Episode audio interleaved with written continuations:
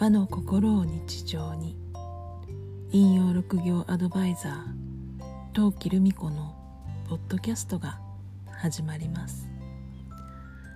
この番組は和の心を大切にしたいと思う方へ暦や引用のお話心のステージを上げていくお話などを私自身の視点でお伝えしています。今日は船頭師の先輩方そして師匠とその他何か、えーと、九州とか遠くから東京からも来られた方もいらしたんですがイベントで春日大社そして奈良町の引用町を巡っていました。最後に行った奈良町陰陽町。陰陽ってこの陰陽師のこの陰陽の文字なんですね。えっ、と陰陽師が暦を作っていた場所。というところらしくそれにちなんで陰陽町という町の名前がついているところにある神卓霊風神社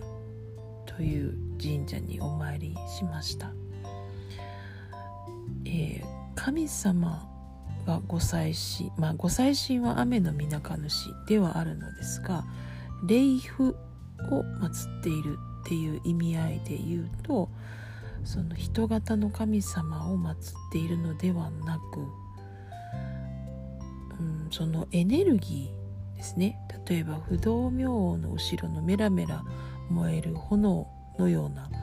あんなエネルギーがを祀っている。主催神は雨の皆主という少し小さなでもとってもなんかパワーのある神社でした。お参りをしている時はなんだかずっと遠くに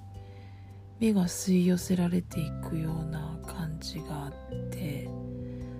なんかこうまっすぐなエネルギーを感じたんですね。そして師匠が裏参りというこの祠の後ろ側からお参りをするっていう方法を教えてくださったので真後ろに回ってお参りをしました。なんか金色のキラキラした光のエネルギーを感じるそんな感じがしてなんか裏からお参りすることがとっても自然な感じで不思議な感覚でした。雨の皆主という神様は皆さんご存知でしょうか？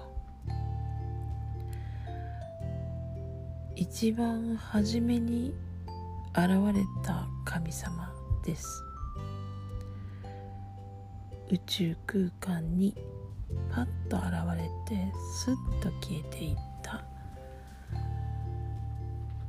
一番の神様が雨の皆主。一番の神様をお参りしてその温かいエネルギーをいただいて帰ってきました。一番なので始まりのエネルギーですね。リセットして新しいものを始めていく。そんな時期なんだろうなと感じています。あなたはどんななんでしょうね。もしも区切りの時期始まりの時期を感じているとしたら一緒に進んでいきましょう。さてあなたの周りは今日はどんな一日でしたか？明日もあなたらしい一日でありますようにゆっくりおやすみなさい陶器でした。